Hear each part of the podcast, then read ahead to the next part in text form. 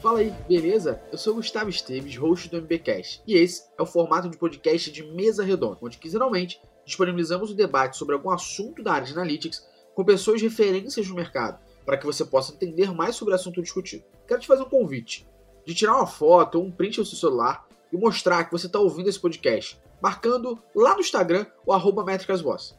Também é por lá que você pode nos mandar sugestões de temas para a gente poder debater aqui no podcast. E se ao final desse podcast você acreditar que ele é útil para algum amigo, compartilha com ele. E seja bem-vindo a mais um episódio.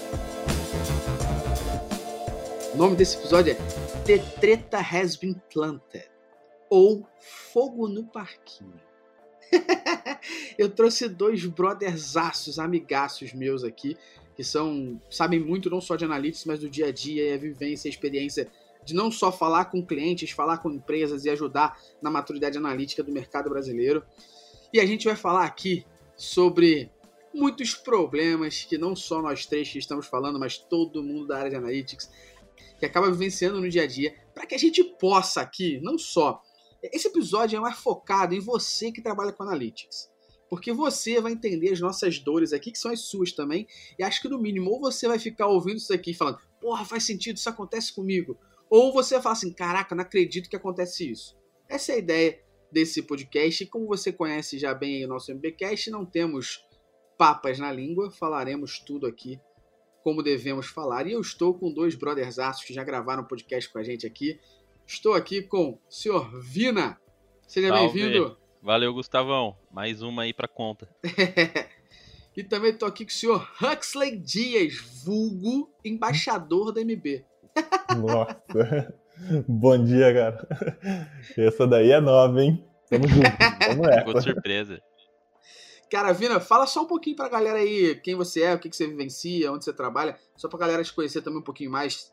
Vamos lá, galera. Meu nome é Vinícius, galera me chama de Vina.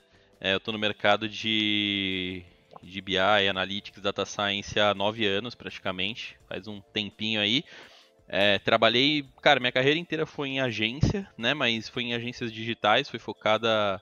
É, fiquei oito anos na, na Blinks, estruturei todo o departamento, toda a área lá de BI, bastante tempo, bastante bagagem na parte de Web Analytics e dados voltado à mídia.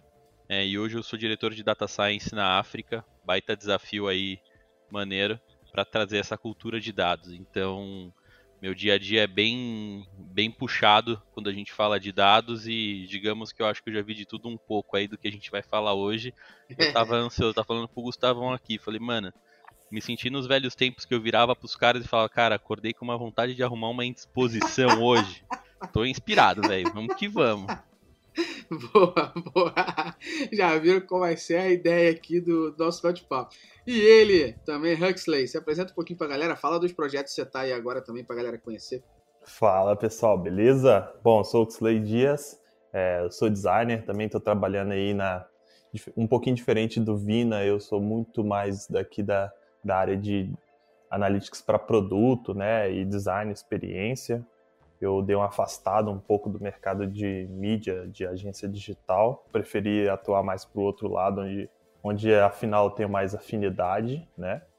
E aí eu sou um dos fundadores da Punk Metrics, né? tenho trabalhado em algumas startups aí, com consultoria também ao longo dos últimos anos.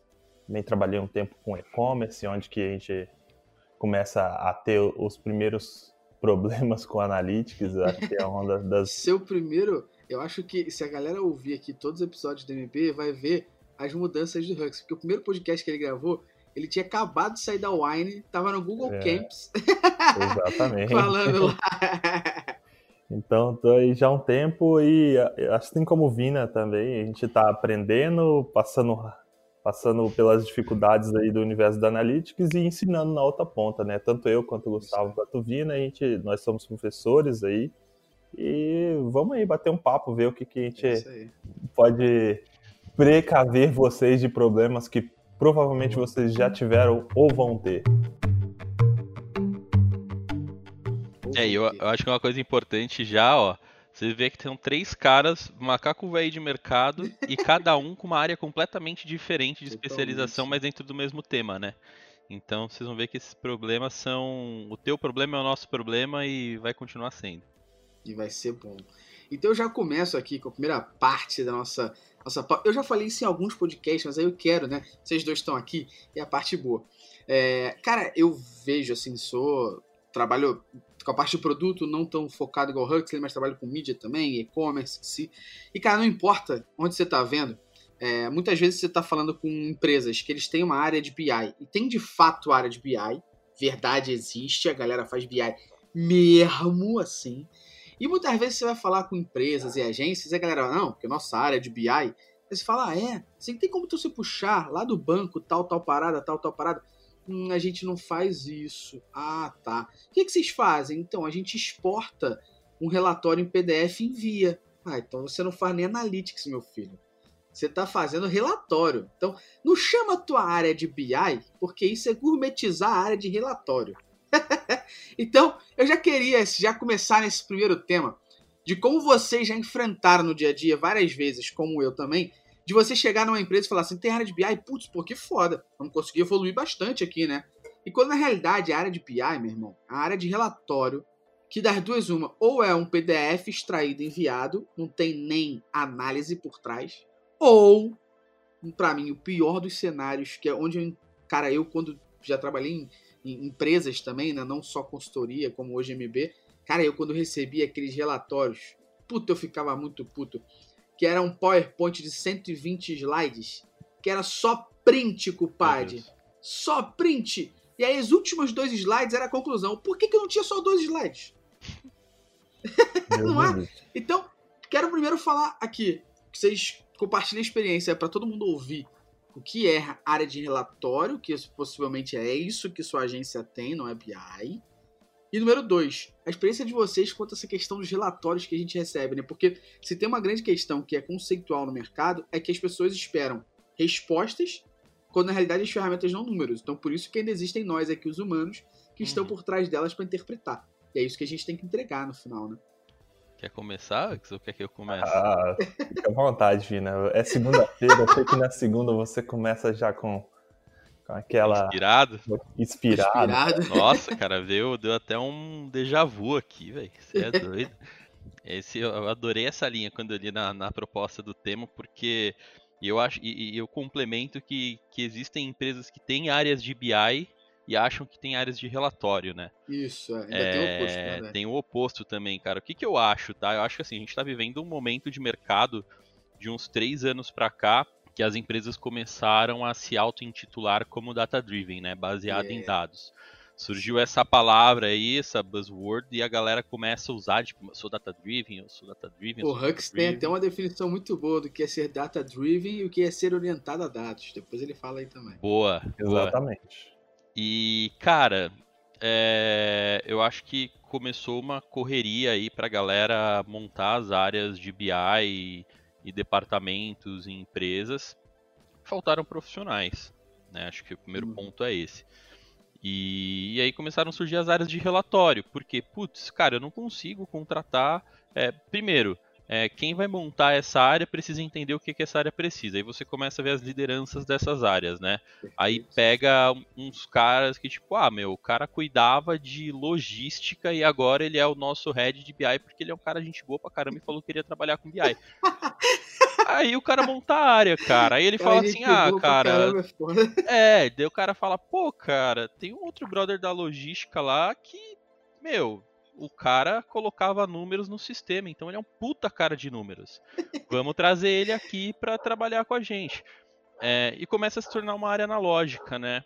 Eu acho que a, as, as, empresas não perceberam ainda, não entenderam ainda qual é o perfil e o papel dessa galera. Cara, eu acho que a, o, o, BI é um dos perfis mais difíceis de ser encontrado, assim. Muito. Porque é uma galera que ela precisa entender de negócio, mas ela precisa entender de tecnologia, cara.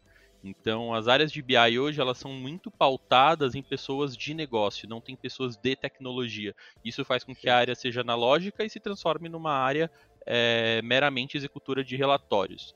É, uhum. a maioria das empresas são assim, cara. Tipo, em universo de agência, etc. É, eu concordo que as, que as empresas têm se modernizado, mas é muito com, com SaaS. O cara contrata uhum. uma plataforma, espeta lá e, tipo, essa plataforma faz, entre aspas, o, o trabalho que o BI deveria fazer. Uhum. Só que aí entra no que você falou, Gustavo. Tipo, cara, ah, eu quero tal número do teu banco de dados. Puta, isso minha plataforma não dá. Eu acho que aí é o, é o calcanhar de Aquiles pra você falar, cara, o cara tem BI, só que não. Né? Tipo, você uhum. não é dono, você não consegue manipular seus próprios dados, você não consegue extrair qualquer tipo de informação que você precisa. É. Então a galera e começa. É uma pessoa ferramental, né, Vina? Ferramental. Se a ferramenta não dá, eu não vou nem pensar fora. Isso aí. Então, Exato. cara. E se... isso vai contra uma máxima, assim, né? Que Exato. tem lá do começo que a gente fala de Web Analytics. É tipo, você tem que adaptar as soluções uhum. de analytics ao seu negócio e não o contrário, não adaptar o seu negócio o que, que a ferramenta de analytics consegue te, te entregar, Sim. que você fica limitado, seu negócio fica limitado, aí é uma cascata, suas decisões, né, a qualidade do seu serviço e seus clientes é, vai cascateando esse limite para todo mundo. Cara, e eu mostro isso para as pessoas quando eu falo da métrica sessões. Quando eu falo assim, eu explico o início de uma aula, início de qualquer coisa, quando eu falo da métrica sessões, eu falo que é nessa métrica que você entende que as ferramentas que se adaptam ao seu negócio e não ao contrário. Porque se você tem necessidade de aumentar a sessão para espiral ou diminuir, você pode. Então, a, dali vem a, a, a, o que a gente está falando, né? Não, não, é você usar a ferramenta quadrada, engessada do jeito que ela é, é você adaptar ela à tua necessidade, à tua realidade. Senão, cara, você, não vai, você vai ter que inventar novas ferramentas o tempo todo, né?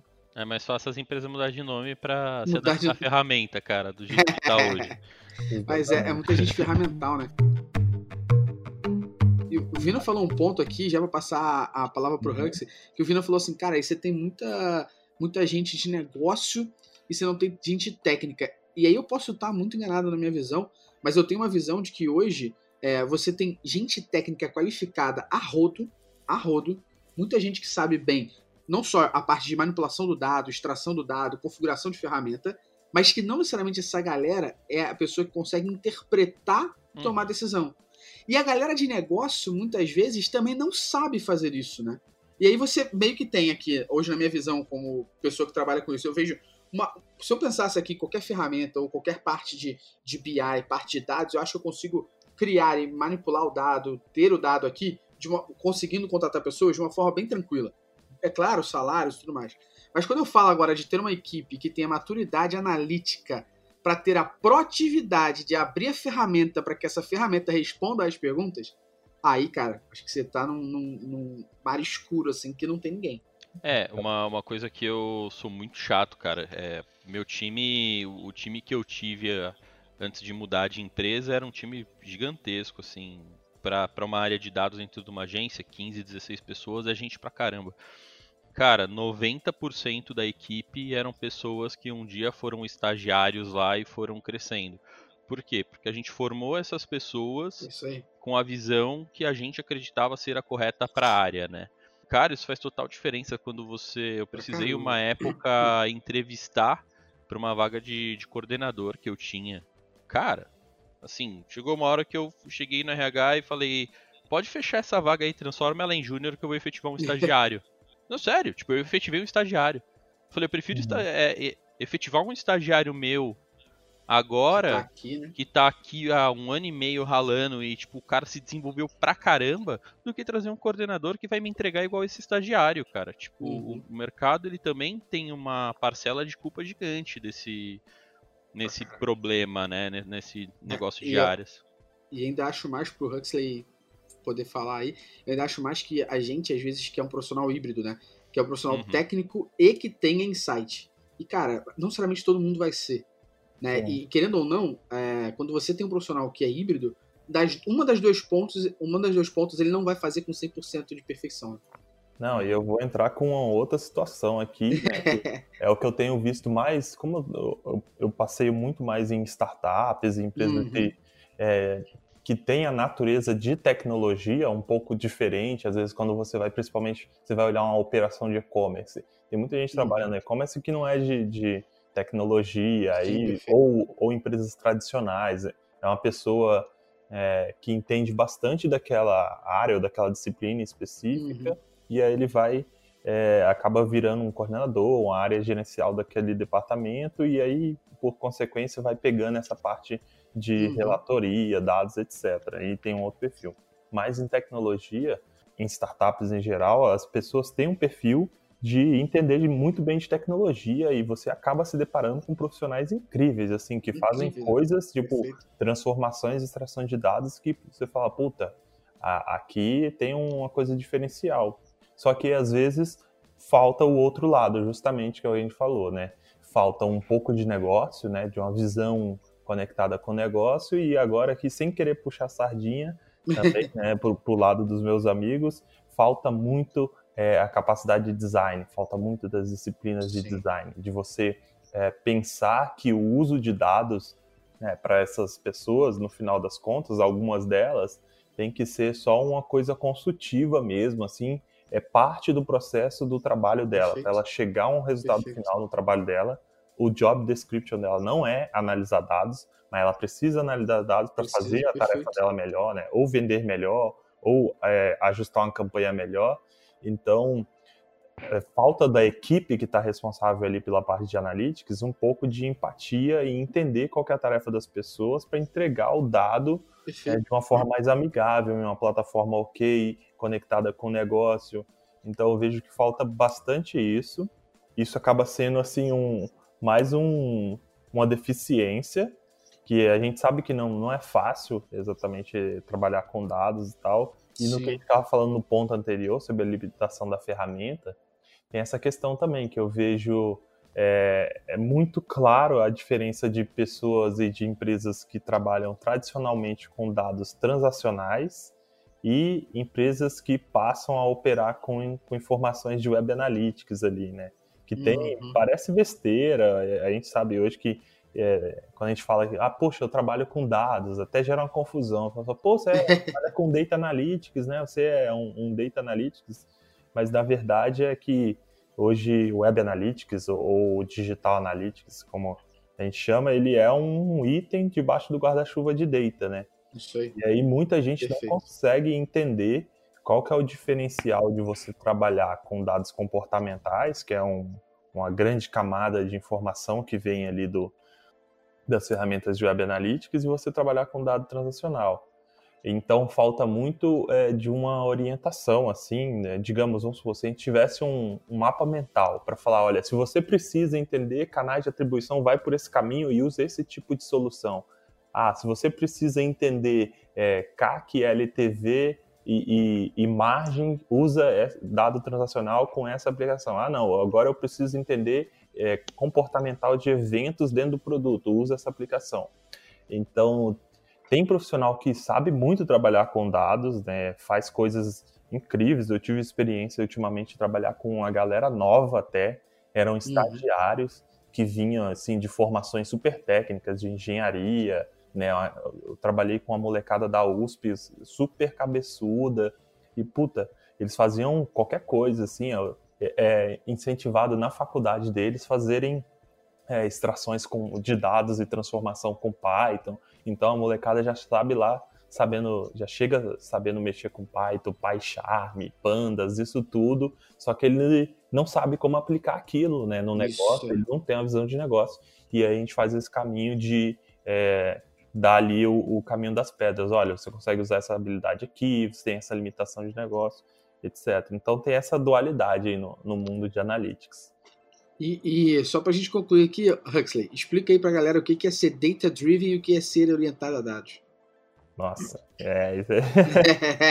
Bom, vou explicar também aqui da a minha maneira, tá? Não, claro. não entenda como uma grande verdade. É, tem alguns autores até, né, que, que falam sobre a questão de quando você é um data-driven, verdade, você assume que toda informação né, numérica que você tem, tudo que está nos dados é a grande verdade e você vai seguir aquilo ali, né, vai olhar para qual direção aquilo está apontando e vai seguir. É, a abordagem que fala para você ser orientado a dados, que eu acho que é a mais adequada, ele acaba unindo todas as informações que você tem, né, ele olha para qual que é o mercado que você está inserido, né? Quais são o perfil dos seus clientes, qual que é a tecnologia que você tem embarcado na sua empresa, qual a capacidade dos seus profissionais, e aí você vai juntando ali todas aquelas variáveis, mais o dado, e aí você toma uma decisão melhor, né? Porque se você for pensar, há muito tempo todos os negócios eles vivem sem a gente, tá? Não adianta a gente uhum. querer cantar a pedra e falar, não, BI e Analytics é o que há agora, você vai morrer, você não vive. Não tem como, né? muitas e grandes empresas chegaram até aqui sem a gente. É a mesma coisa que Isso acontece aí. com design. Acho que design a gente tem que sempre lembrar que grandes instituições, grandes produtos foram criados e alimentados até aqui sem a gente. Teve empresas que não teve um departamento de design há muito tempo. Teve empresas que não teve departamento de BI, ou seja lá que não for, há muito tempo. Então, eles já sabiam operar sem essa camada de informação. Então, como que de repente agora, né, só porque está na hype do mercado, eles vão passar a operar só com dados? Né? Não faz muito sentido e é um tanto quanto perigoso. Então, essa aí é a grande diferença entre esses dois universos. Perfeito.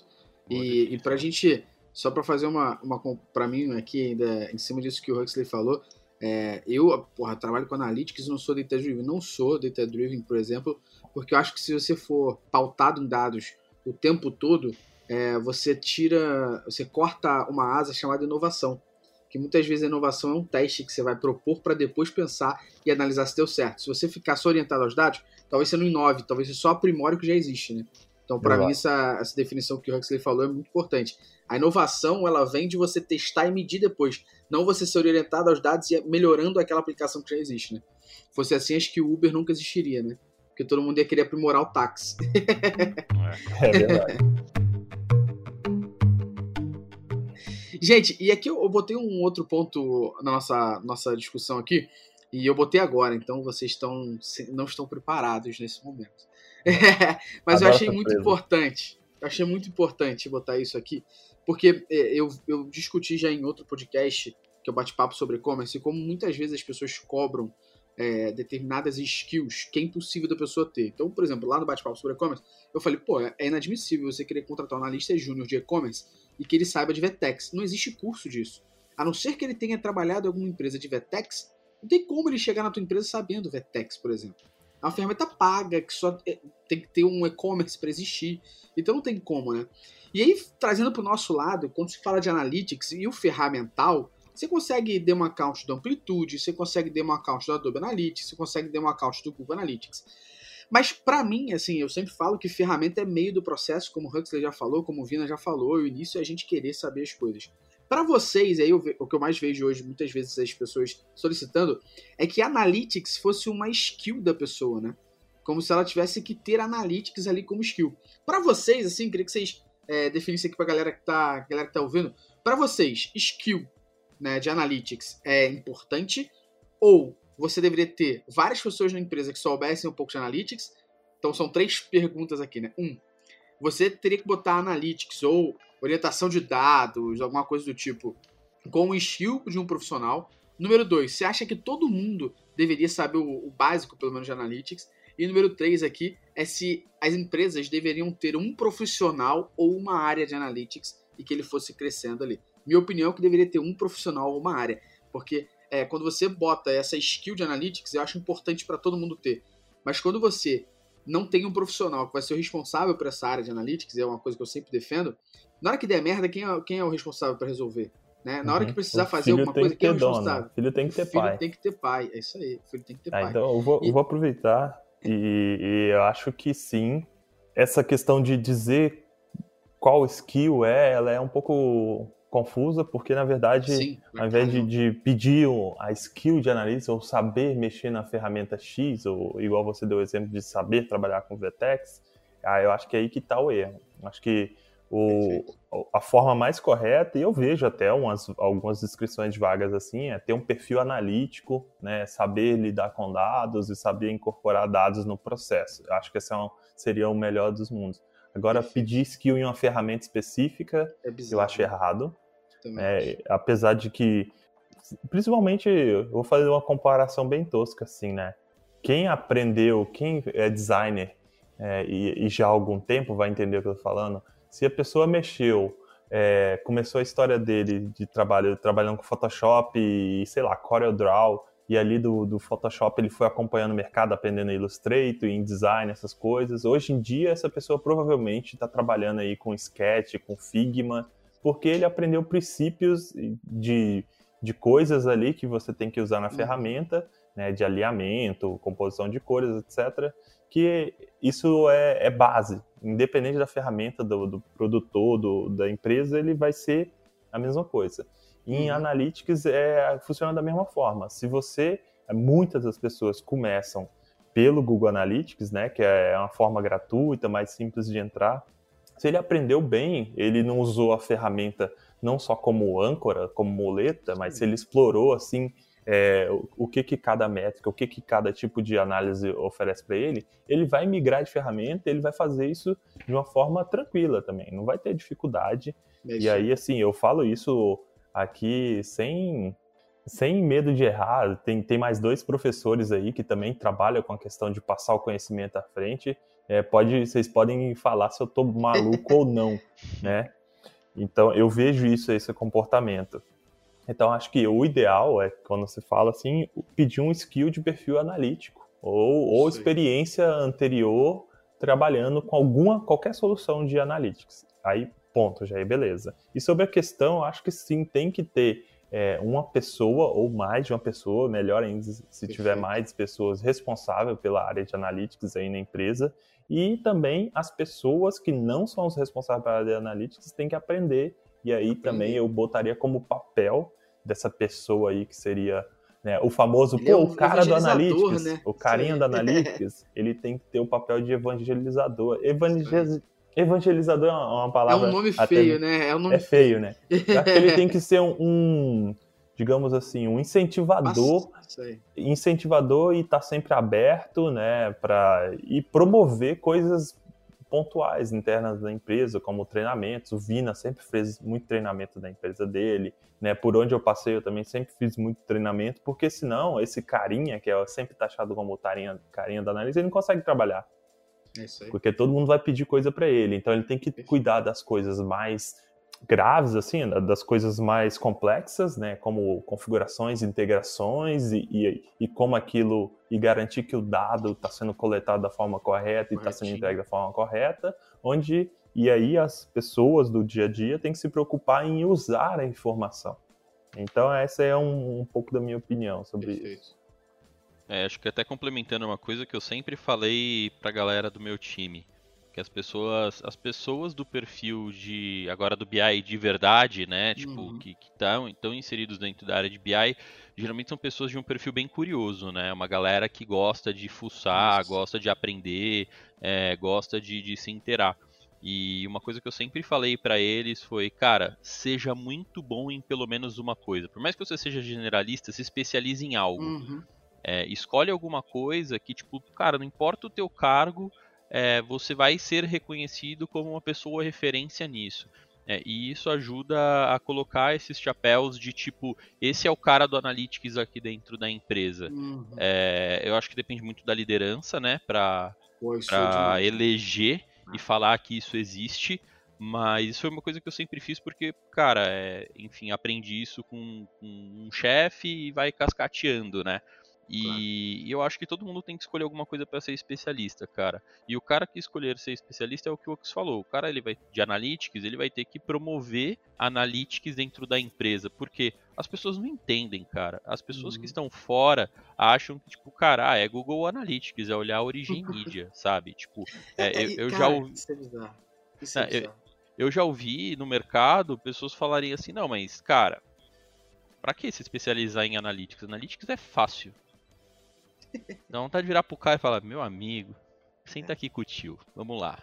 Vamos ter cinco minutos de conversa aqui. É, não é fácil, cara. É por isso que as pessoas falam que, tipo, a ah, Analytics é fácil, ele só dá isso. Não, ele só dá isso porque você está falando que é fácil e você não aprendeu o que deveria aprender para tirar o máximo dessas informações. Não. Então, é bizarro, cara. O mercado é meio maluco, Muito, né? E muita gente só usa o relatório de aquisição origem mídia, né? Foi uma porra uhum. nenhuma. De, deixa eu... resume essa porra. Você falou uma e... coisa aí que me lembrou um outra, que talvez seja um tema até da pergunta anterior. Existe isso, né? É, quem não, não se dispõe a entender bem o que que qual que é o papel aí de cada estrutura de dados, né? O que, que é uma estrutura de dados transacional que é gerado pela, pela, uhum. pela lógica do sistema e gravado no banco? O que, que é uma estrutura de dados gerada por ferramentas de digital e Product Analytics? Tem um outro tem outras conotações aí, e eu já vi cada coisa, assim, de é, gente querendo usar o dado transacional para comparar com Analytics. Eu acho que, que vai ter um, tem um, um assunto assim mais para frente, né, ainda desse tema, mas eu já vi outra coisa também muito interessante. O pessoal querendo usar as ferramentas de Product Analytics para logar, é, fazer log de erros e, e compilar, é, não erro de interface, erro do sistema. Uhum sabe? Resposta de console que o usuário nem vê na ferramenta de analytics e flodar aquilo tudo eu já vi, assim, coisas bizarríssimas e aí você vê, e é muito esse perfil que eu falei, a pessoa era muito, muito técnica.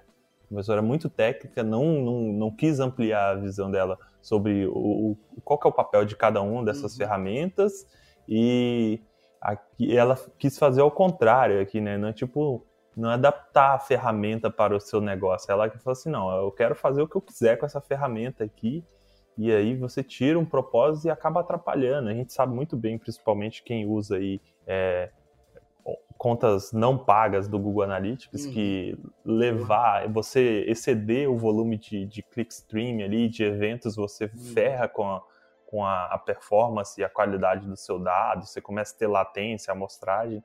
Então eu, eu vi uma pessoa logar erros, né, erros de console, da aplicação, de back-end, enviando no Google Analytics, assim. Isso, não, em duas isso, ferramentas de, de uma é, vez só, não era só no Google Analytics, vi, não. Eu já vi pessoas querendo isso. Aí eu falei, mas por que você quer no GA? Você já não tem isso em outro lugar? Tenho. Então por que, que o GA vai pegar isso? Ah, porque eu quero metrificar tudo. Cara, meu irmão, isso me dá urticária. Quando eu ouço a pessoa falar, quero metrificar a porra toda, ela não entende, principalmente se ela tá usando, como o Huxley falou, o GA Free, metrifica a porra toda, dá sete dias vai pagar, então a ferramenta, porque tá baseada em uma amostragem. Pô, você vai estourar Exato. o limite de hits, né? Porra, pelo amor de Deus. E uma, e uma coisa que, que vocês estavam falando sobre esse perfil, é, para mim, é, o perfil de, de analytics ainda assim, é, o, o Vina falou, ah, pessoa curiosa, cara, é, pra você ver como é que é importante a gente também estudar coisas de fora, né? É, eu fiz um, um curso na Product Arena, de product de product discovery com Lousada e com o grande uhum. urso panda Rafael Xavier. E lá eles falaram muito sobre a parte de product discovery, eu vi muito sobre isso. E cara, eu, eu tentei adaptar a, a minha realidade lançando um data discovery, sabe? Como uhum. é que uhum. seria um processo para você tentar descobrir dados para chegar lá? E aí, para mim, eu uso uma máxima que é, que é para todo mundo. Quem trabalha com analytics deve ser um profissional cético e duvidar da porra toda até que seja comprovado. Então as coisas não têm que estar ali porque alguém disse que vão estar ali. Tem que estar ali porque está comprovado que deve estar ali, né? Então acho que uhum. é, um, é, um, ponto bem interessante, é, principalmente falando um pouco da, até da área do Hugs. Se eu, eu posso chegar para qualquer empresa agora, nesse mercado, pode falar a agência mais foda design do mundo. Se eu chegar para ela e falar assim, quero o protótipo de um site, vai começar com header, banner.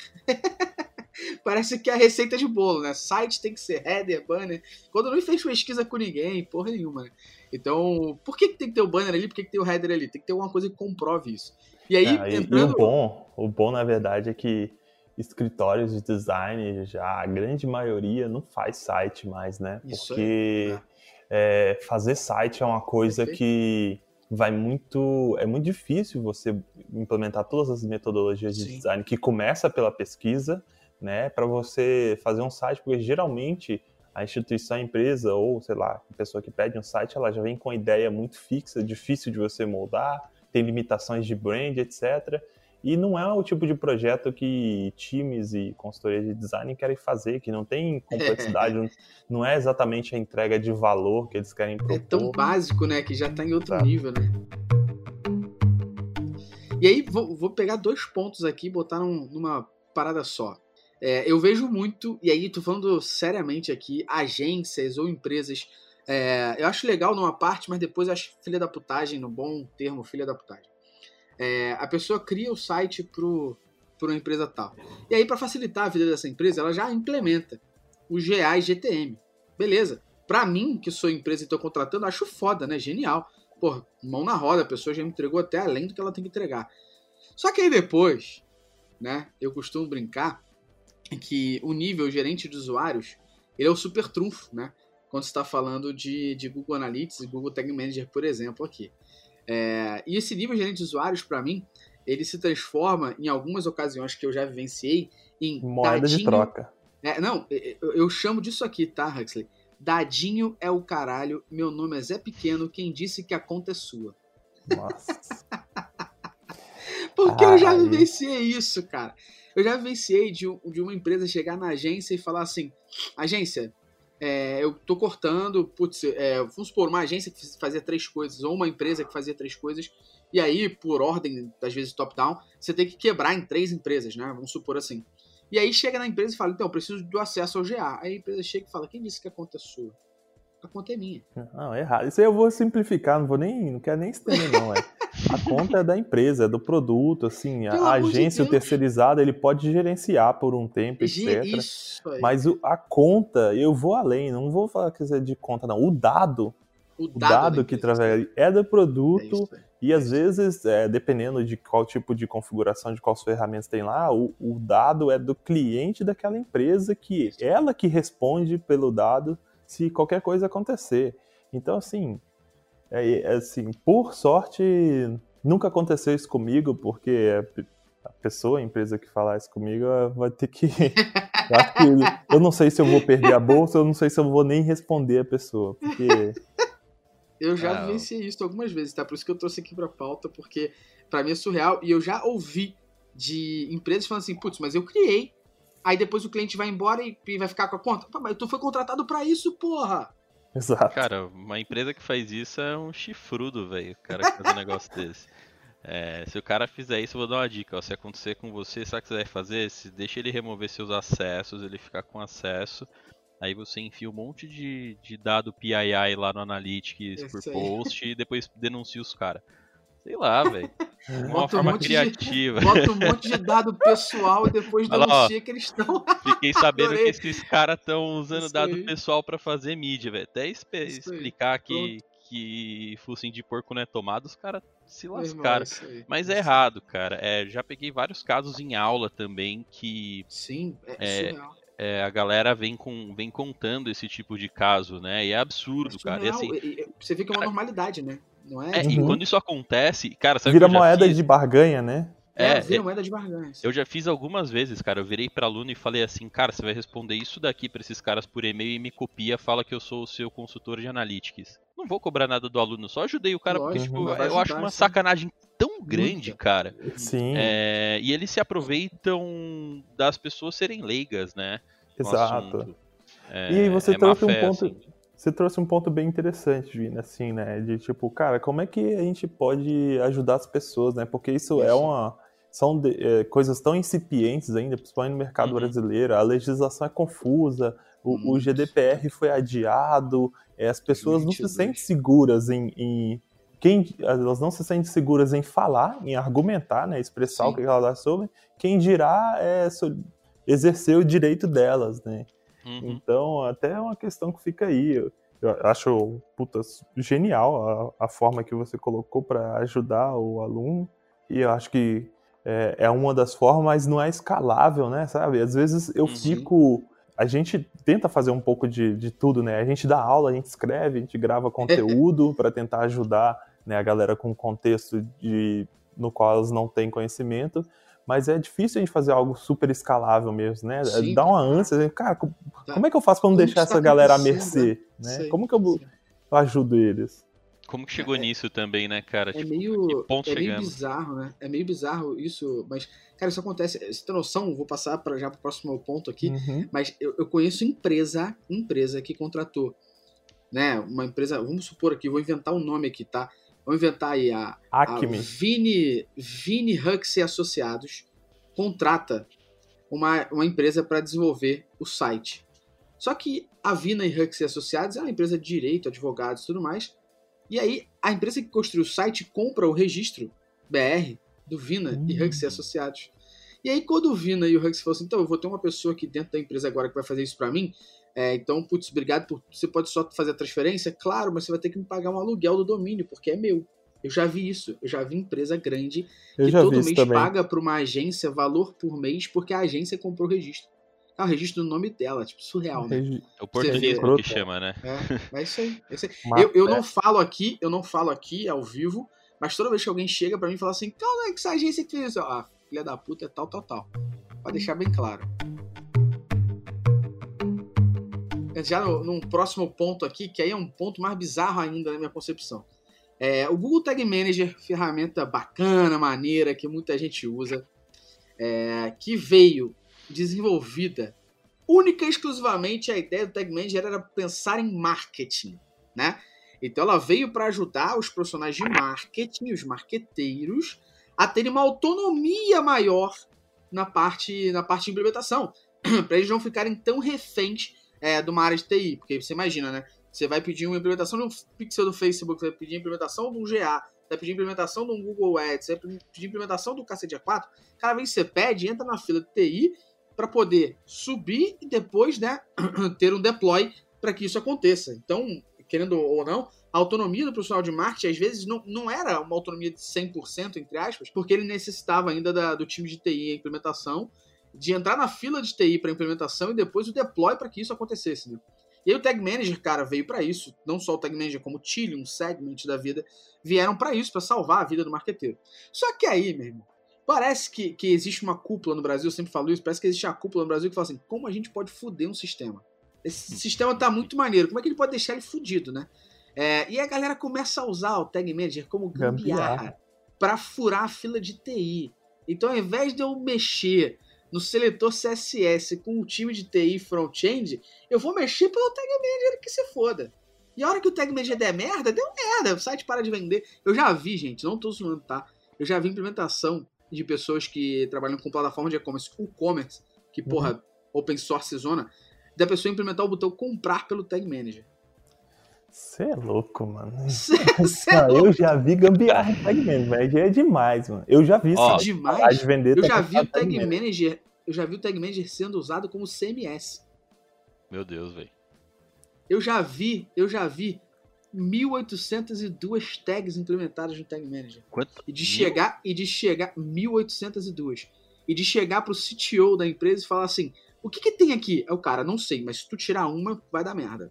Caramba, mano. Tem noção? Empresa grande, hein? Empresa Próximo muito grande. Ah, 1800 é tag pequeno não é, velho. Ou o cara é, pequeno muito e muito grande. criativo, cara. Tem noção? A gente teve que criar um outro tag manager para ir validando tag a tag para saber que porra de tag fazer. Não, isso aqui não tem que estar tá no tag manager, isso tem que, estar tá no, isso tem que ser código, isso aqui não tem que estar tá na. Cara, surreal. Por Cara, que, que as empresas fazem isso? Eu acho que eu posso falar com propriedade de gambiarra, que eu já fiz muita gambiarra no Tag Manager, velho. Eu não me És um filho disso, da puta, né? Mas eu já fiz muita gambiarra. Cara, eu tive um chefe. Puta, eu tive poucos chefes, então não tem como não entregar. O Thiago, a galera. É engraçado que o Vina é um, um índio que troca de tribo, né? Pra de tribo, né? Cara, esse meu chefe, quando lançou o Tag Manager no Brasil, cara, eu, eu fui uma das primeiras pessoas a usar, assim, tipo, tinha uns whitelists. Eu tive o privilégio de trabalhar com whitelists, assim, de primeiros clientes. A, a Blinks tinha muitos clientes digitais, uhum. na época que o digital não era tão forte. Então o Google ia lá e falava, cara, quer fazer isso? Olha essa ferramenta aqui é nova, tipo, tem três pessoas no Brasil testando, testa aí. Quando lançou o Tag Manager, cara, era uma coisa que era assim, tipo, mano, isso é surreal, tipo, é, é um negócio fora do, do, do comum. Uhum. A gente reinventou, a gente, né? A, a, o Google reinventou o mercado, porque já existiam outras ferramentas, já estava pesquisando ferramenta pra caramba na época para fazer isso. Só que o Tinha Google Tag Manager. É, só que tipo, o Google Tag Manager ele veio com suporte, mais friendly. Cara, aquela carinha Google de C que domina mercados, é, né? É foda. E, e quando ele chegou, cara, Mano, o gênio do mal por trás, na hora pensa, cara, olha o que dá para fazer com isso, velho. E eu teve uma reunião foi inesquecível, cara. A gente fez um projeto, olha isso, brother. Era coisa tipo, não, não tinha o Google Optimize, por exemplo. Uhum. E as ferramentas de manipulação do site eram pagas.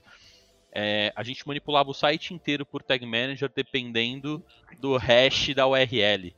Eu então, também já tipo, fiz isso. Se o cara entrasse é, procurando algo sobre loja em um e-commerce, tipo, é, ao invés de ele buscar comprar tênis, ele buscava aonde encontrar loja X em tal lugar. A gente trocava o, o e-commerce, o cara entrava, ao invés de chegar na home, cara, isso era dinâmico, tipo, era o e-commerce. Uhum. Ele manipulava o e-commerce inteiro para virar uma landing page com um mapa e um pointzinho no mapa, tipo, aonde é a loja que o cara quer encontrar. Olha é, o Tag Manager não é para isso. Não façam não é isso, pessoas. Isso. Hoje existem ferramentas para isso. Mas eu sabe qual foi o pitch do, desse, desse meu, meu chefe, que é super amigo meu, é, num café da manhã para a empresa inteira? ele apresentou isso que a gente fez e falou assim, galera, se vocês quiserem fazer um e-commerce por Tag Manager, é só procurar o Vini e a Net. Cara, eu saí, eu saí dessa reunião, velho, querendo jogar tudo pro alto. Eu chamei ele e falei, mas você tá maluco, cara? Como você vai lá na frente promete um negócio desse? Amanhã vai ter gente procurando a gente para fazer o e-commerce por Tag Manager. Caralho. Ah, mas dá. Daí eu falei, cara. É, mas dá, né? Dá. dá pra sair na rua agora com coronavírus sem máscara? Dá. Se tu vai ah, se fuder, só de 500. Né? Então, resumindo o Tag Manager, cara é, ele dá muito espaço. Cara, ele é um iframe, ele é um pedaço é, de código aí. aberto dentro do teu site Não, que você faz o que você sentir. O mais bizarro... de Tag Manager de portal mágico. Portal mágico para dentro da sua aplicação. O mais bizarro para mim aqui é conhecer o Huxley, que já deu palestra no Brasil e no mundo aí, pela VWO, que é ferramenta de teste AV, falar que fez essa merda pelo Tag Manager. Cara, quem eu fiz, nunca... eu fazia assim, ó. Deixa eu contar a minha. A minha era mais simples, viu? Eu não fui tão longe, Era mais não. simples, tipo... Eu tinha um, um... Eu trabalhava no e-commerce, né? E, tipo... Era difícil, era uma plataforma gringa do, do Canadá, a plataforma de e-commerce, né? Era muito maleável, era super durona, engessada. E a busca era horrível, assim, a experiência do usuário com a busca uhum. era terrível, cara. E aí é, a gente tinha alguns produtos que a gente sabe que aquele, aquele, aquela linha de produto ali que faz o, o 2080, né? Tipo, são os campeões de vendas que atrai muito cliente, acaba vendendo outros produtos e tal. E para esses produtos a gente fazia uma página customizada para ele, uma landing page bonitona, uhum. não usava a página de produto default do sistema. Só que isso era fora da aplicação, né? E quando o usuário pesquisava na busca interna, isso nunca, nunca ia ser indexado na busca interna do site. E aí eu fazia a regrinha do hash, né? Toda vez que alguém procurava um dos termos ali, que eram nossos tops produtos, eu pegava pela keyword e injetava um banner, né? E aí, assim, é, aqui eu, eu vou fazer a minha defesa que para fazer isso, eu trabalhei muitos anos com front-end, então assim, eu dominava o negócio, sabia exatamente o que estava fazendo. Sabia pelo menos a gambiarra que você estava fazendo. Eu não, eu não sabia o que eu estava fazendo. Exato. Eu, eu trabalhava com a plataforma há muito tempo, eu sabia quais eram as regras dela, quais funções eu podia usar ou não, para não, não cagar um JavaScript ali e ferrar o outro. Então eu chamava, injetava um banner bonitão no topo do, do, do topo do resultado da busca e falava, olha, para esse produto temos um site especial, acesse aqui. E aí o usuário caía num numa página bonitona, porque a gente tinha aprendido através de teste AB, né? Na verdade, era um multivariável ali, que a página uhum. personalizada convertia mais de 20% a mais do que a página tradicional. E aí eu fazia isso. Mas não só isso, assim, eu fiz várias outras coisas depois com, com Tag Manager, até que o, o VWO começou a aparecer, assim, lá uns 7, 8 anos atrás, né? Começou a aparecer e aí eu comecei a fazer esse tipo de, de gambiarra via VWO. Cara, e o, é que o Tag Manager, velho, ele é um negócio, pra vocês terem ideia, eu aprendi a programar. Eu sou um péssimo eu... programador, tá? Mas eu aprendi a programar pelo Tag Manager. A primeira tag que eu implementei é, era Black Friday. Faltava uma hora para Black Friday e um cliente ele precisava de uma tag lá que se não subisse, ele não estava conseguindo subir no site dele, e se ele não subisse essa tag, é, ia perder uma inserção de tipo 60 pau, assim. Aí eu catei e falei, ah, deixa eu tentar fazer pelo Tag Manager e eu consegui implementar. Tipo, foi a primeira tag que eu implementei, mano. E funcionou. a tag no olho do furacão. É, tipo e o assim cliente, o cliente me deu uma cadeira top, velho, de escritório de presente. tão feliz que ele ficou. É lógico. E... É tipo assim, no meio do tiroteio. Pega e, o e, cara, no meio do tiroteio. Vai lá e bota a bandeira no meio da parada. De novo, tipo, não, não sou programador. tipo, eu aprendi, depois eu fui me desenvolvendo mais em programação, JavaScript. E, e, graças a Deus eu comecei a trabalhar com gente muito melhor do que eu nisso. Então eu pude largar a mão. Mas, cara, é, é bizarro, dá pra né? fazer muita coisa, velho. Eu tenho muita história boa, tenho estágio, eu sempre dei muita liberdade Vamos, pra galera do. Aqui, aqui, aqui.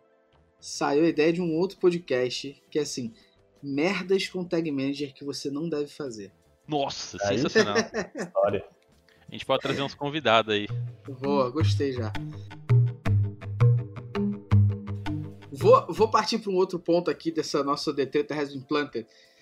Cara, você tem duas paradas que para mim são bizarras até hoje, que, caraca, incrível assim, né? Como eu gasto saliva para explicar para as pessoas isso. A primeira é o modelo de atribuição do GA. Porque parece que as pessoas, elas não querem saber o modelo de atribuição no GA, que é para depois, de, quando culpar o resultado ruim pela tua análise no GA. Então, o resultado tá ruim é porque você olha o last click. Você não pode olhar o last click aqui.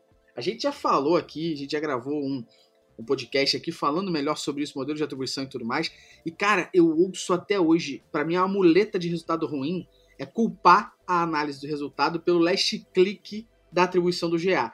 Quando a pessoa não faz a menor ideia que o modelo de atribuição padrão do GA é o último clique não direto com janela de atribuição de 90 dias.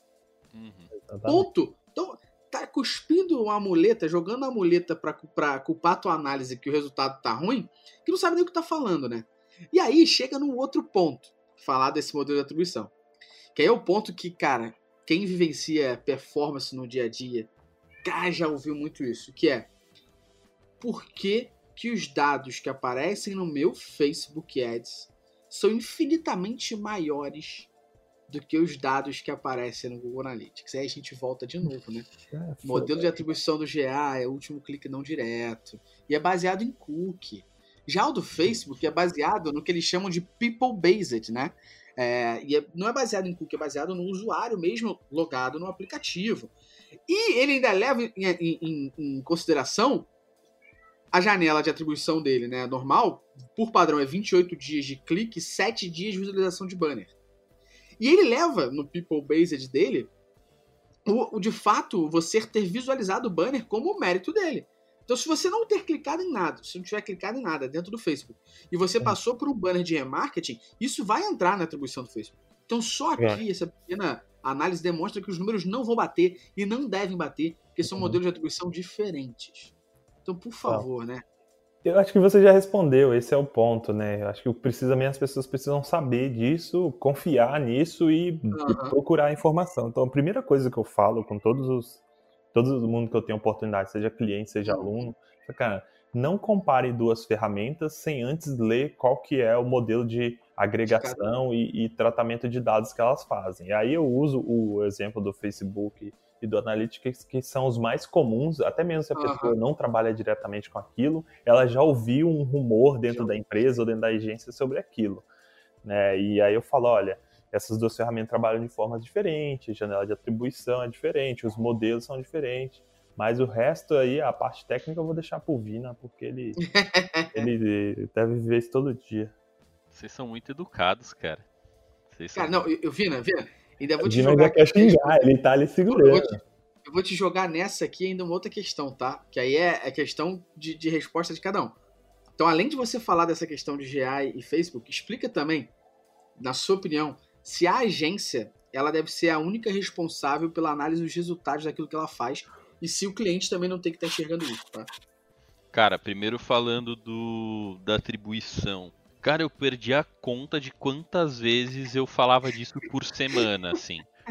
É, eu trabalhava em agência que só fazia digital e com tipo entre 80 e 100 clientes, cara. Então todo dia alguém tinha uma dúvida sobre isso. E eu era a pessoa que a galera vinha falar e, enfim, meu time era super bom também, então a galera respondia bastante isso. Chegou uma hora, cara, que eu prometi para mim mesmo que qualquer pessoa que me perguntasse pela segunda vez, eu ia responder ela com perguntas. Então a pessoa chegava e falava assim: "Ah, meu número de analytics não tá batendo aqui com o do, do Face". Aí eu falava: "O Face enxerga impressões para atribuir?". "Ah, enxerga. E o Analytics?". "Não sei. Onde o Analytics está implementado?". "No site".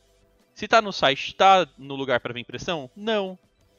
Então. Hum. Ah, temos aí. Uh, temos então Sherlock Holmes aqui. É, eu comecei a responder com pergunta, cara, para incentivar as pessoas a pensarem. Eu acho que é é, a galera tá muito acostumada também a perguntar e aceitar. A galera é preguiçosa, né, velho? É. Ó, se você tá ouvindo a gente e você tá aqui se perguntando, pô, tá, tá feliz, pô, eles me contaram o modelo de atribuição sem eu precisar ler. Você não sabe se não é verdade acredite. que a gente tá falando, não acredita nem na gente, cara. Cara, dá um Google. A gente tá puxando sardinha pro nosso lado. É, a gente pode ter combinado aqui antes da, do podcast de ter falado uma groselha pra você acreditar e contar pro teu chefe e ele saber a resposta correta e te dar uma bronca. Então, cara, ferramenta, né? De novo entrando no ponto de ferramenta. Cada ferramenta tem sua regra de negócio por trás. Então, informem-se sobre essas regras de negócio. Tem uma série de de particularidades e afins. E aí vem a outra pergunta famosa, né, que a galera e, faz e é... Só, só um, um, pontinho aqui, Vina. E, e, é importante pra, pra galera que tá ouvindo entender que a gente não tá falando aqui que o Facebook tá errado ou que o GA tá certo ou vice-versa. Na real, Exato. você tem que saber analisar, esse é o ponto, né? É, então, analisar de formas diferentes. É, acho que esse é o ponto das pessoas.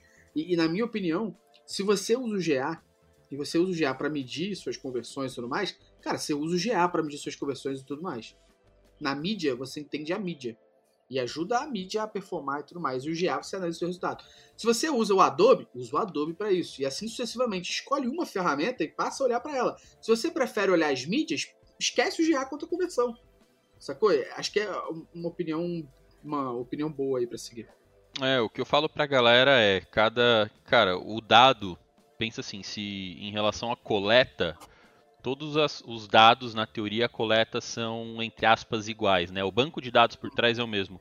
É, pensem na atribuição como a lente que você vai colocar, o filtro que você vai colocar para olhar esses dados, a regra que você está colocando para olhar esses dados. Boa. Então é só só pensar que a atribuição ela é uma lente, cara. A galera tem uma visão muito utópica de atribuição, né? Eles acham que ele vai colocar um modelo de atribuição, as empresas falam, ah, eu quero um modelo de atribuição. Agora que eu tenho meu modelo de atribuição, minhas vendas vão aumentar em 50%. Não Nossa. vão. E se você aplicar um modelo que aumente suas vendas, tá é, errado. Porque o número final tem que ser o mesmo. Você não pode. É. então, tomem cuidado com isso. Agora, outra pergunta: se a agência ela tem que ser responsável sozinha pelo resultado? Cara, se uma empresa pensa nisso, pensa dessa forma, né, que a agência ela tem que ser a única responsável pela, pelas análises, Cara, acho que é questão de tempo até a firma fechar, velho. Óbvio que não, cara. A, a agência cuida de uma ponta. É, a agência tem sim que ser analítica, fazer um trabalho analítico, mas tem informação que só o cliente tem. Uhum. Né?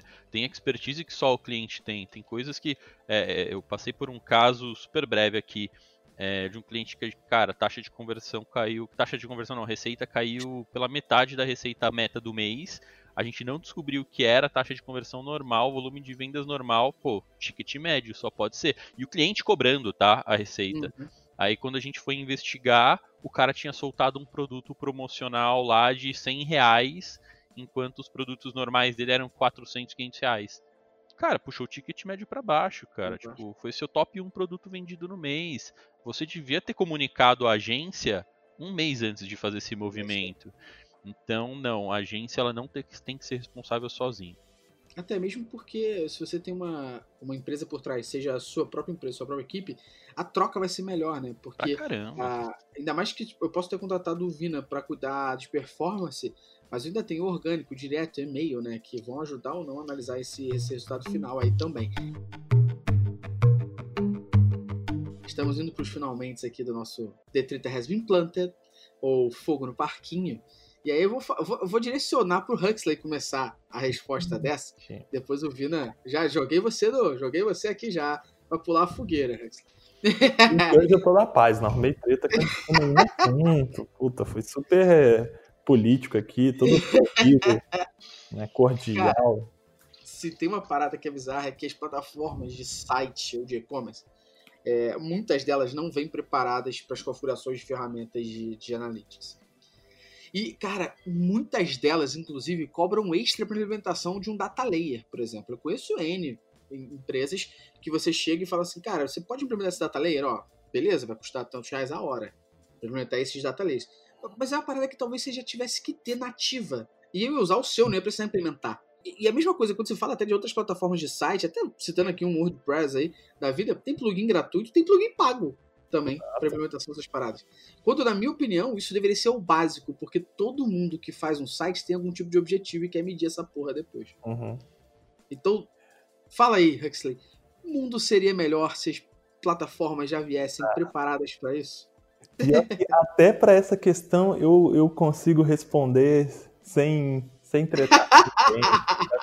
O cara acordou muito zen, velho. Eu vou... é muito zen, né, cara? Cara, é, depois de um tempo a experiência vai, vai te deixando mais, mais brando, né? Você, você, você se torna mais empático. Tem certo, tem N, N fatores aí.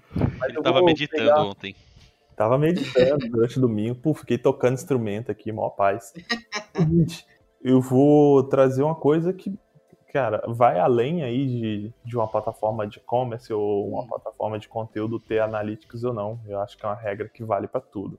É assim, esse tipo de funcionalidade, ele é uma entrega de valor a mais para quem consome, né? Então vamos falar assim, cara, para e-commerce é essencial você ter uma boa implementação de analytics, porque senão você vai perder oportunidades e você vai perder dinheiro e você vai ter sérias consequências, né? E-commerce, é, isso é bem relevante. Mas vamos falar assim, tem os dois cenários, é, é qualquer produto ou serviço, se você é, quer ter os melhores clientes, se você quer ter longevidade de clientes, né, o que, que você faz? Você entrega valor. Tá? Então, aqui, é, muitas das vezes essa entrega de valor está atrelada a feature. Né? Então, se você, se sua plataforma se posiciona como, olha, eu quero entregar valor para o meu cliente acima de tudo, né, e ele vai pagar um valor justo comigo, e essa é a razão pela qual ele não vai para a concorrência, etc., você tem que entregar valor. E esse valor poderia ser, então, essa predisposição da plataforma para enviar eventos para o, as ferramentas de analytics. Esse é, é, o primeiro ponto. O segundo é que muita gente, é, muitos dos profissionais e dos empreendedores aí, eles não têm o um conhecimento no fio do bigode do que, que ele precisa. Cara, assim, ó, a primeira coisa que ele fala assim, eu preciso de uma plataforma de e-commerce. Aí ele vai lá, faz um pequeno estudo, fala com alguns amigos, algumas pessoas que já estão no mercado e fala, usa essa plataforma. E aí, talvez lá no terceiro mês que ele vai descobrir que ele precisa de uma implementação de análise de verdade. Quando ele vai ver, ele já montou todo o pilar, todo o alicerce do, do e-commerce dele ali dentro daquela plataforma. E aí ele não teve o tempo de fazer essa avaliação. Né? Ele não tinha esse conhecimento e não é culpa dele. E aí é foda quando a plataforma não é. consegue atender ou ainda tenta tirar proveito em cima disso. Então, minha opinião é essa, assim, eu acho que às vezes é, quem precisa, quem é o cliente final, mesmo esse cliente sendo um empreendedor, ele não tem esse conhecimento e não é culpa dele, não é obrigação dele, talvez é um cara de negócios querendo fazer o negócio funcionar, encontrou uma oportunidade, uma brecha que poderia ser uma oportunidade de negócio e quer trabalhar. Por outro lado, é a plataforma, se ela se posicionasse muito mais por entrega de valor do que qualquer outra coisa e pensasse muito mais em longevidade do que no, no imediatismo, ela deveria é, sabe, e se ela é especializada no ramo, vamos supor assim, eu, eu sou uma plataforma que eu sou especializada em e-commerce. Se você se diz especializado em e-commerce, você sabe que Analytics é uma entrega de valor muito grande para um e-commerce e logo, sei lá, o PM dessa plataforma deveria estar tá pensando nisso. E digo mais, a visão estratégica ali do produto, o cara tem que setar que ele, se está na visão estratégica dele, quer entregar qualidade para resolver o problema do, do cliente final dele, então vem cascateando isso de lá a a integração com a plataforma de analytics ela é parte disso tudo e não deveria ser cobrada como um diferencial, não. Ela tem que ser entregue como um diferencial de valor, mas não cobrada como. É, na minha opinião, até acho assim, algumas coisas até acho justo, beleza, cobro daquele, daquele meu cliente. Vou dar um exemplo. Eu trabalhei na Líder, a gente pagou cerca de 80 pau para a plataforma Vetex na época desenvolver a lista de casamentos. Era uma coisa que a Vetex não estava no plano dela, tudo mais, e a gente líder queria. Então, claro, porra, é uma necessidade nossa, né? Exato, a gente contratou. Isso, isso, é justo pra cacete. Uhum. Ainda acho, aí minha opinião, só ainda acho que se a Vetex disponibilizasse isso depois para todo mundo, ela poderia me devolver, né? Essa grana de alguma forma, batendo ali na, na né? Porque eu paguei, depois ela bota para todo mundo, na próxima fatura me dá um desconto, né? Então eu vejo da mesma forma que se você hoje é, não tem, por exemplo, algumas coisas bobas de, de, de analytics ela implementada no teu código e tem uma, uma equipe que vai ajudar você a evoluir o teu produto, pode até cobrar dele, mas depois devolve. Ou então, entenda que essa essa tua esse teu e-commerce ali ou esse teu, essa equipe, esse teu cliente ali por fora que está ajudando a evoluir o teu produto. Acho que esse é um ponto muito importante, né? É, é você entender que talvez você cobrar desse cara é, é uma parada você pensando muito a curto prazo. A longo prazo foi o que o Huxley falou. Você vender que a sua plataforma é tipo, entre aspas, analytics friendly, vai ser muito mais foda do que, do que, do que outras, né? E evoluir o teu produto. A gente até tem um podcast aqui que a gente gravou sobre plataformas de e-commerce analytics friendly, que a gente pegou 10 pontos, assim, sobre o que as plataformas têm ou não têm, e bateu cada uma delas, explicou o que era aquele ponto, por que aquilo era importante. Vale a pena depois a galera, se quiser, dar uma, dar uma ouvida aí. É, e, e, cara, esse negócio de evoluir o produto é uma parada que as empresas não, não entendem de forma cultural, né? É, eu passei por um caso de uma plataforma também, um cliente enorme migrando da VTEX para uma outra plataforma e essa plataforma os caras nunca tinham implementado um Tag Manager com data layer.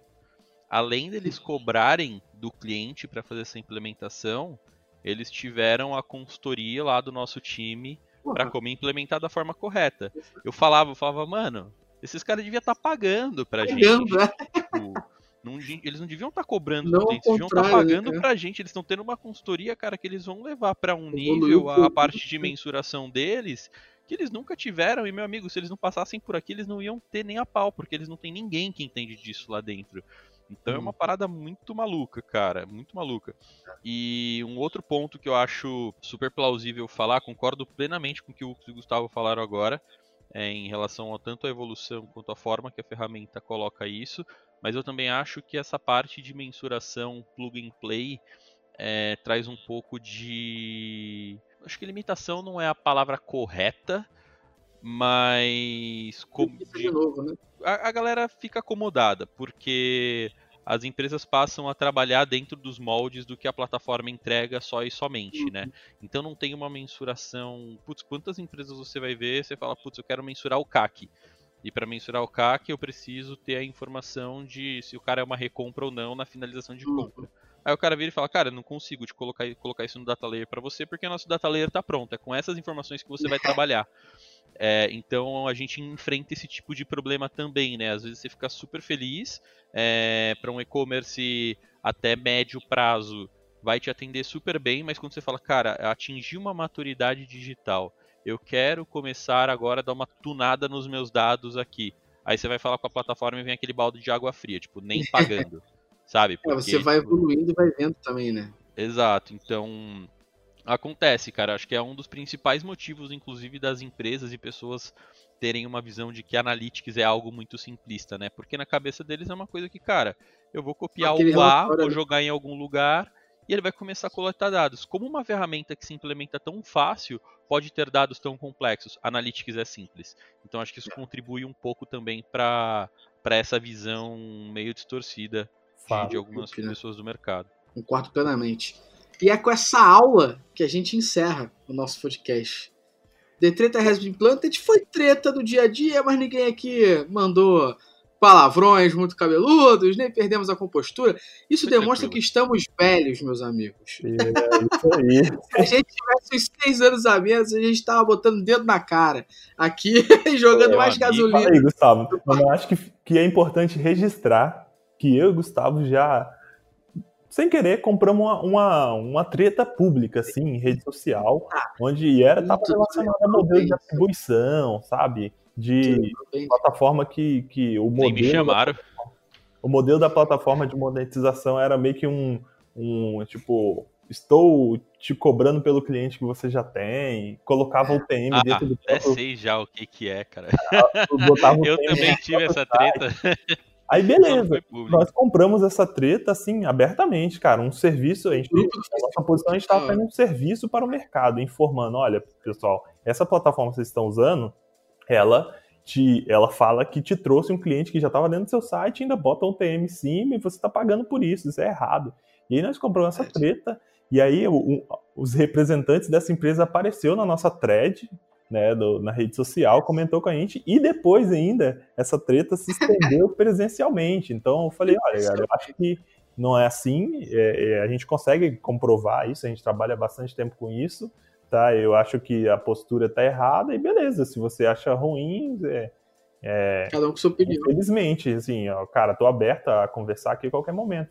E aí encontrei é, uma pessoa dessa empresa pessoalmente no evento, tava em Florianópolis uma vez, o Isso. dono da empresa passou, veio falar comigo, oh, vi sua postagem no, no, lá na rede social e tal. Falei, é, e aí, consertaram o produto?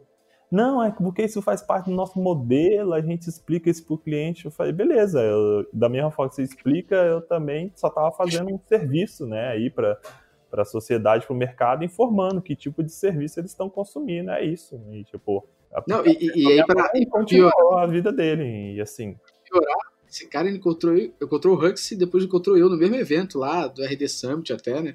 Lá em Floripa. Bem que trocando uma ideia, querendo ser super de boa. Ele, mas como é que eu resolvo? Eu falei, pois você tá querendo uma consultoria gratuita, né? Calma aí, ah, né? Ele, não, me é, é. também. Tipo, não, e cara, uma call, você ó, fala com a minha equipe. Eu falei, não, isso aí eu cobro pra fazer isso aí. Eu falar com a minha equipe pra e, saber e digo como eu mais, resolvo. hein? E, e, digo mais, nem estava envolvido nessa treta aí pública, mas eu sei do que, que se trata e tive esse problema no, no, no, no trabalho. É, e eu ensinei eles resolverem e eles resolveram só para o cliente. É isso aí. Isso aí. Só para o cliente. a, gente, a, gente, tem isso aqui do nosso lado também. Os então, nossos manda, clientes estão de boa. O manda, manda o podcast para eles que se eles juntarem todas as partes, eles vão conseguir arrumar isso para todos os clientes. Exato. Essa treta foi bizarra. A gente arrumou outras aí também. É, na MB, a gente uma vez pegou uma dessas plataformas, sabe, de review de produto e falou como ela estava fudendo a sua taxa de rejeição. Mas os caras foram super gente boa com a gente, entraram em contato e falaram que tinham lido o artigo e tinham consertado. Perguntaram só se a gente podia fazer um update. É, de que eles tinham corrigido isso, eles deram acesso à plataforma pra gente, pra gente poder verificar que eles tinham corrigido. A gente viu que eles tinham corrigido e a gente foi lá e botou um update, ó. Justo. Nesse momento você lê que corrigiram o erro. Essa outra aqui, eu e o Hux compramos o barulho aí, a treta has been planted lá na rede social. Esse aí os caras não consertaram, não. O Vina acabou de falar que os caras consertaram só para cliente que reclama. Opa, esse cliente tem uma galera que sabe, hein? Então conserta é. só para ele.